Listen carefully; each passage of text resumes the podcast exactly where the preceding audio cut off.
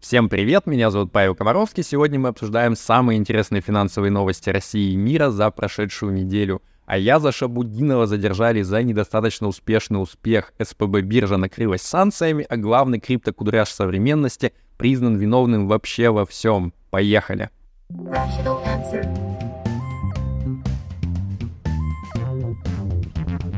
Rational answer.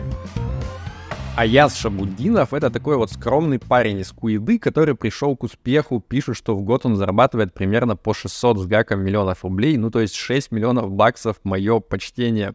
Но Аяз не жадный, поэтому своими секретами успеха он готов делиться и с другими людьми, э, со всеми желающими в школе будущих миллиардеров, так сказать, лайк-центр. Э, там вот за скромные суммы от 100 тысяч рублей до пары миллионов рублей можно научиться всем секретам мастерства — Правда, не все его ученики оказались столь же способными, ну вот некоторым из них не удалось достаточно проникнуться духом э, бизнес-мышления, чтобы самим начать зарабатывать собственные кило миллионы рублей. Ну и вот 8 э, таких неудачливых парней, которые отдали э, за обучение в совокупности 5 миллионов рублей, они пожаловались на Аяза в правоохранительные органы. В результате Аяза задержали и посадили в СИЗО где-то там до середины декабря чтобы сшить ему красивое дело о мошенничестве в составе преступной группы до 10 лет лишения свободы.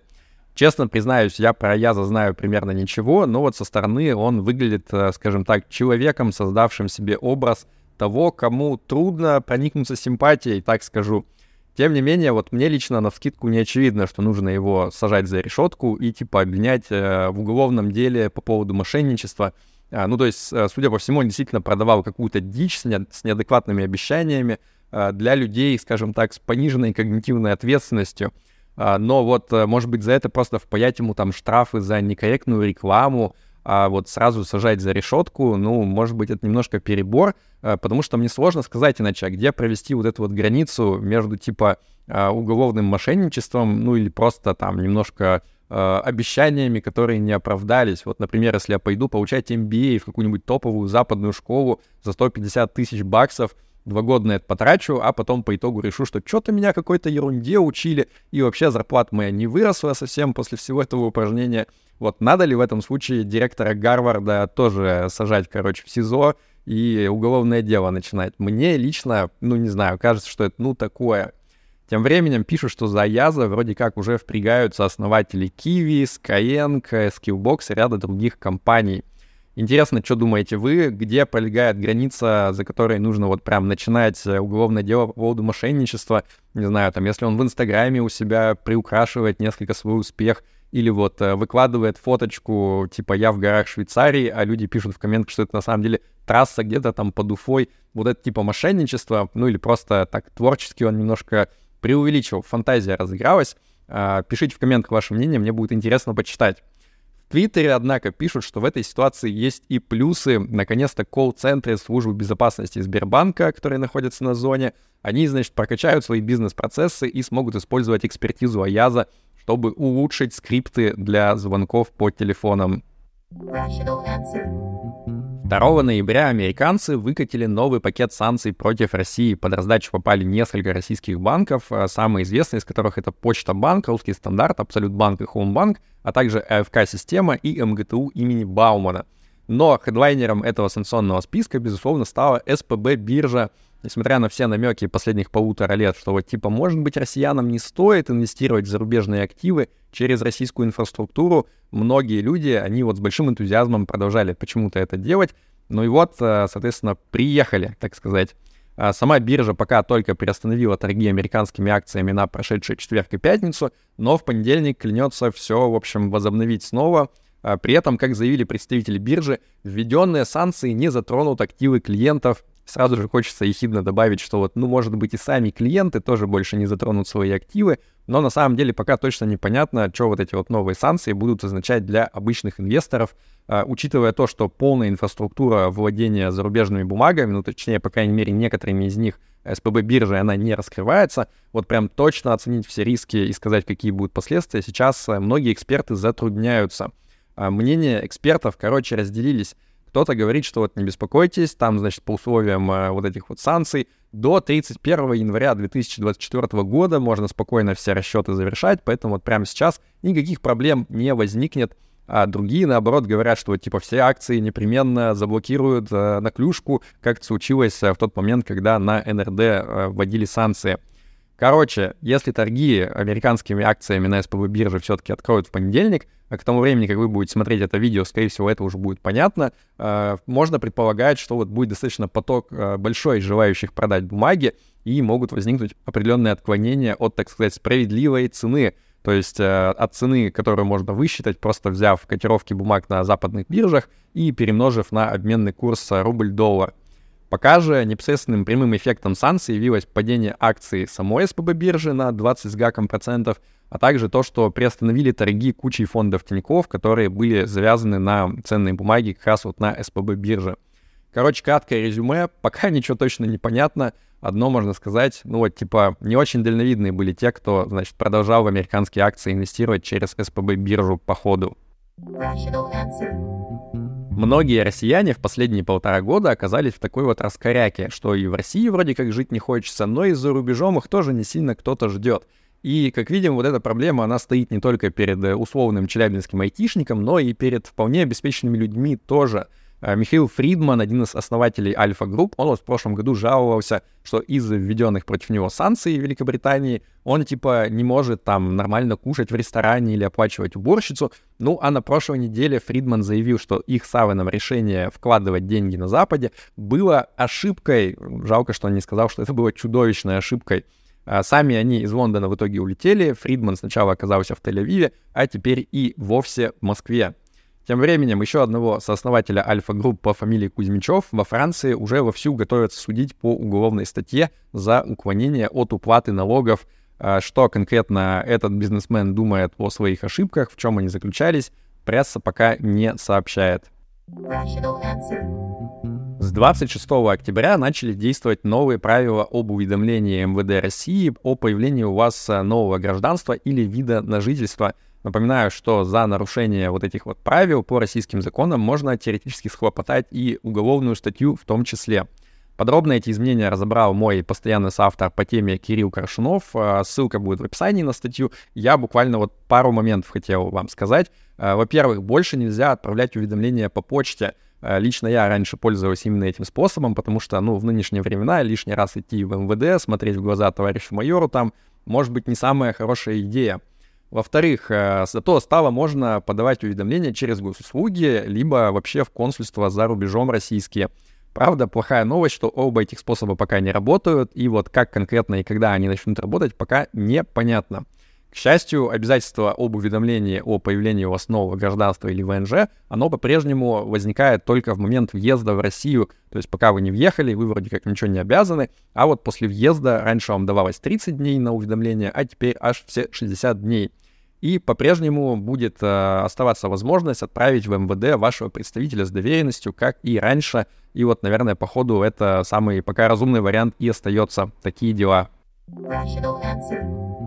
Мы с женой переехали на Кипр в середине 2021 года, и вот, соответственно, скоро будет уже два с половиной года, как мы живем в Лимассоле. Э, периодически у меня просят написать подробную статью про мой опыт эмиграции, руки у меня все не доходят, поэтому давайте я вам кратко расскажу основные плюсы и минусы с моей точки зрения житья на Кипре в Лимассоле. Плюсы, значит, во-первых, теплое море. При желании вот можно организовать, чтобы оно у вас было прямо по выходу с порога вашего дома, как у меня. А плюс нету вот такой длинной снежно-слякотной зимы. А вообще, если вам нужен снежок, то за ним нужно специально ехать в горы. Потом плюсы налоги. На Кипре прогрессивная шкала налогообложения, и вот с доходов свыше 60 тысяч евро в год а, нужно платить по максимальной ставке 35%, что как бы немало, но с другой стороны у экспатов с зарплатой свыше 55 тысяч евро в год а, есть вообще налоговая льгота в размере аж 50% налоговой базы, что прям очень приятно. Ну и на дивиденды, проценты, прибыль от продажи акций налогов нет вообще. Ну, точнее, нет НДФЛ, потому что есть еще э, такой вот налог, как на медицину, 2,65%, и его нужно платить вообще со всех доходов. Далее еще один плюс — это развитая славянская тусовка, так сказать, вот такое ощущение, что Лимассол как минимум наполовину состоит из молодых перспективных айтишников и финансистов из Украины, Беларуси и России. Короче, от недостатка общения страдать не придется. Ну и в плане работы есть э, вполне классные возможности. Э, даже наоборот, э, у нас есть подруга киприотка, и она страдает от того, что не может найти нормальную работу иллюстратором, потому что она типа не знает русский, а для всех нормальных работ нужно знать русский. Минусы Кипра, ну, это адовая жара почти полгода, то есть вот днем на солнце находиться практически невозможно. Моя жена из Сибири, поэтому она особенно страдает от этого. А в плане городской инфраструктуры все не очень. Вот в Лимассоле, например, гулять можно, ну, тупо, по сути, по одной улице вдоль берега, а в остальных местах города в глубине там вот, ну, типа, все для машин больше. А, Кипр пока не входит в шенгенскую зону, Поэтому вот с простым передвижением без визы по всем странам Европы пока, к сожалению, не завезли. По крайней мере, пока вы не получите гражданство местное. Но вроде как обещают рано или поздно принять Кипр в Шенген, но когда это будет, пока точно непонятно. Ну и, наконец, для получения гражданства сейчас надо прожить на Кипре 7 лет, потом вы подаете заявку на паспорт, и ее еще рассматривают там 3-4 года и дольше, ну вот когда типа местные бюрократы найдут время вообще посмотреть, что вы там накалякали. А, правда, скоро уже обещают принять закон об ускоренном получении гражданства для всяких а, высококвалифицированных специалистов, а, которым будут давать паспорт через 3-4 года, если они знают греческий. Поэтому мы сейчас с репетитором, короче, ускоренно учим греческий на всякий случай. Калимера, ёпта. Большинство из тех, кого я знаю, находится на Кипре по рабочему ВНЖ. Есть еще какие-то ребята, которые вот, ну, типа как номады, получают вид на жительство — и еще прослойка тех, кто получил постоянную золотую визу в кавычках за инвестиции. Вообще Кипр — это одна из немногих стран, которая продолжает за инвестиции давать э, виды на жительство постоянные россиянам. Э, во многих странах еще прикрыли эту возможность, а вот здесь еще и как бы ценник достаточно божеский, то есть постоянный вид на жительство можно получить за э, покупку недвижимости, обязательно на первичном рынке, не на вторичном, 300 тысяч евро плюс НДС — а, ну и через 5 лет проживания с таким вот а, видом на жительство, а не через 7 лет, как обычно, вы уже сможете получить паспорт. Но жить с таким ВНЖ нет необходимости прям постоянно. А, вам достаточно раз в два года приезжать на Кипр хотя бы ненадолго, для того, чтобы вы не потеряли этот вид на жительство. Если вам такой инвестиционный вид на жительство потенциально интересен, то по ссылке в описании можно записаться на бесплатную консультацию с моими партнерами из Astons, ну или просто почитать всякие разные детали — да, вы все поняли правильно. Это честная реклама про Астонс. Вообще, э, парни из Астонс и девчонки, они достаточно много пишут про Кипр. У них есть свой телеграм-канал, они там всяко обозревают стоимость жизни на Кипре, что делать на острове с детьми, э, всякие разные нюансы рынка недвижимости Кипра. Короче, опять же, в описании будут ссылки. Если вам интересно, пройдите по ним, прочитайте, подпишитесь. Э, надеюсь, что вам было интересно. Если у вас есть вопросы про мое житье-бытие на Кипре, пишите в комменты, постараюсь на все ответить. В 2010 году Адам Нойман основал компанию WeWork. А его идея была в том, чтобы, вот, значит, массово большими объемами арендовать офисные площади э, подешевле, а потом сдавать подороже уже мелкими кусочками в ритейл, так сказать. И вот, как в том анекдоте, на эти 2% и жить. В те времена disruption традиционных бизнесов был крайне моден, вот Uber и все такое, поэтому идея о том, что нужно задизраптить как-нибудь и отрасль недвижимости, она вот как-то витала в воздухе. И, значит, э, японский софтбанк, он вообще отвалил этой компании кучу бабла по общей оценке компании в 50 миллиардов баксов.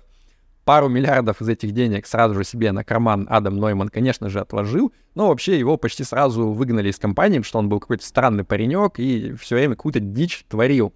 А к бизнес-модели сверхуспешного стартапа тоже довольно быстро возникли вопросики. Ну и пока суть до дела, на прошлой неделе WeWork объявили, что они готовы вовсю э, ребрендиться в WeWorked. То есть, типа, ну, короче, банкротство они готовятся объявлять.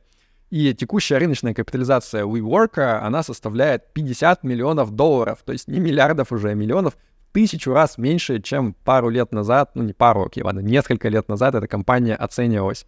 В сухом остатке, короче, что мы имеем? Остроумный парень по имени Нойман, он переложил несколько миллиардов долларов из кармана японцев к себе в карман, ну и там на несколько лет навел веселую суету на бирже, а теперь все обнуляется, получается. Короче, талантище, а не стартапер.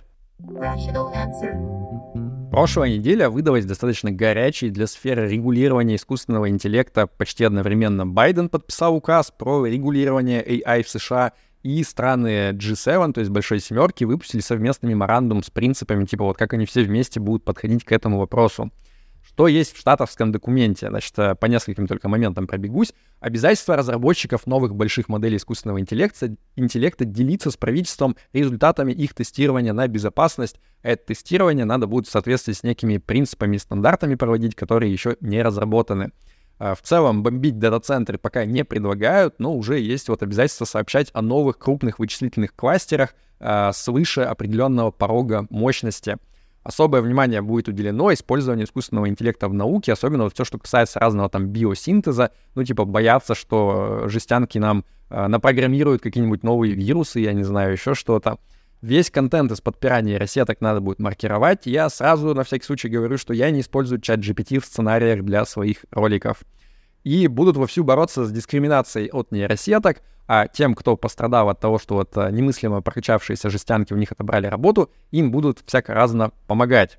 А документ от Большой Семерки, он в целом чуть более абстрактный, такой вот типа за все хорошее против всего плохого, но общие принципы там на самом деле похожи, что типа э, давайте все вместе делать более безопасный искусственный интеллект и делиться друг с другом опытом, не забивать на безопасность, стандарты разрабатывать, ну и, конечно же, лепить вотермарки на все, что сделали нейросетки. Короче, довольно интересно. Я помню, что еще буквально ну, типа, полгода назад э, на слушаниях, на пресс-конференции в Белом доме там, типа, задавали вопрос, что вот а Ютковский написал, что, э, дескать, э, нейросети могут нас всех, искусственный интеллект, уничтожить, и, значит, там просто ржали в ответ откровенно. А вот сейчас, типа, ну, получается, принимают указы. Хорошо, короче, в правильном направлении движемся, судя по всему. В течение нескольких недель суд над Сэмом Бэнкманом Фридом, который развалил криптобиржу FTX, проходил следующим образом — по очереди на трибуну вызывали всех его подельников, они выходили, ну и все примерно одну и ту же телегу прогоняли. Типа вот мы там все вместе мошенничали, нарушали закон, э, кидали лохов на лаве, отбирали бабосы у хомяков, а кто всем этим процессом незаконным заправлял? А вон тот кудрявый парень, который напротив нас сидит. После этого пару дней выделили на то, чтобы Сэм, значит, смог оправдаться, ну, там мощная ставка с ним, все дела. Ну и тот э, вышел, посмотрел грустными глазами на присяжных и сказал, ребята, я не вор, я просто очень-очень тупой. Ну и присяжные на все это посмотрели, послушали, и на прошлой неделе вынесли свой вердикт Сэм Бэнкман Фрид, виновен по всем пунктам обвинения в мошенничестве, и вот а, итоговый срок ему назначат еще через полгода, где-то там в марте 2024 года, но вообще грозит ему примерно 115 лет за решеткой. А, я, кстати, хочу сказать, что я помню, когда вот все это начиналось еще в ноябре того года, очень многие люди говорили, типа, не-не-не, стопудово его ни за что не посадят, у него там все подвязано, все политики у него в кармане, они за него впрягутся и, короче, отпустят его на волю. Ну вот э, результат, все-таки посадили кудряша нашего.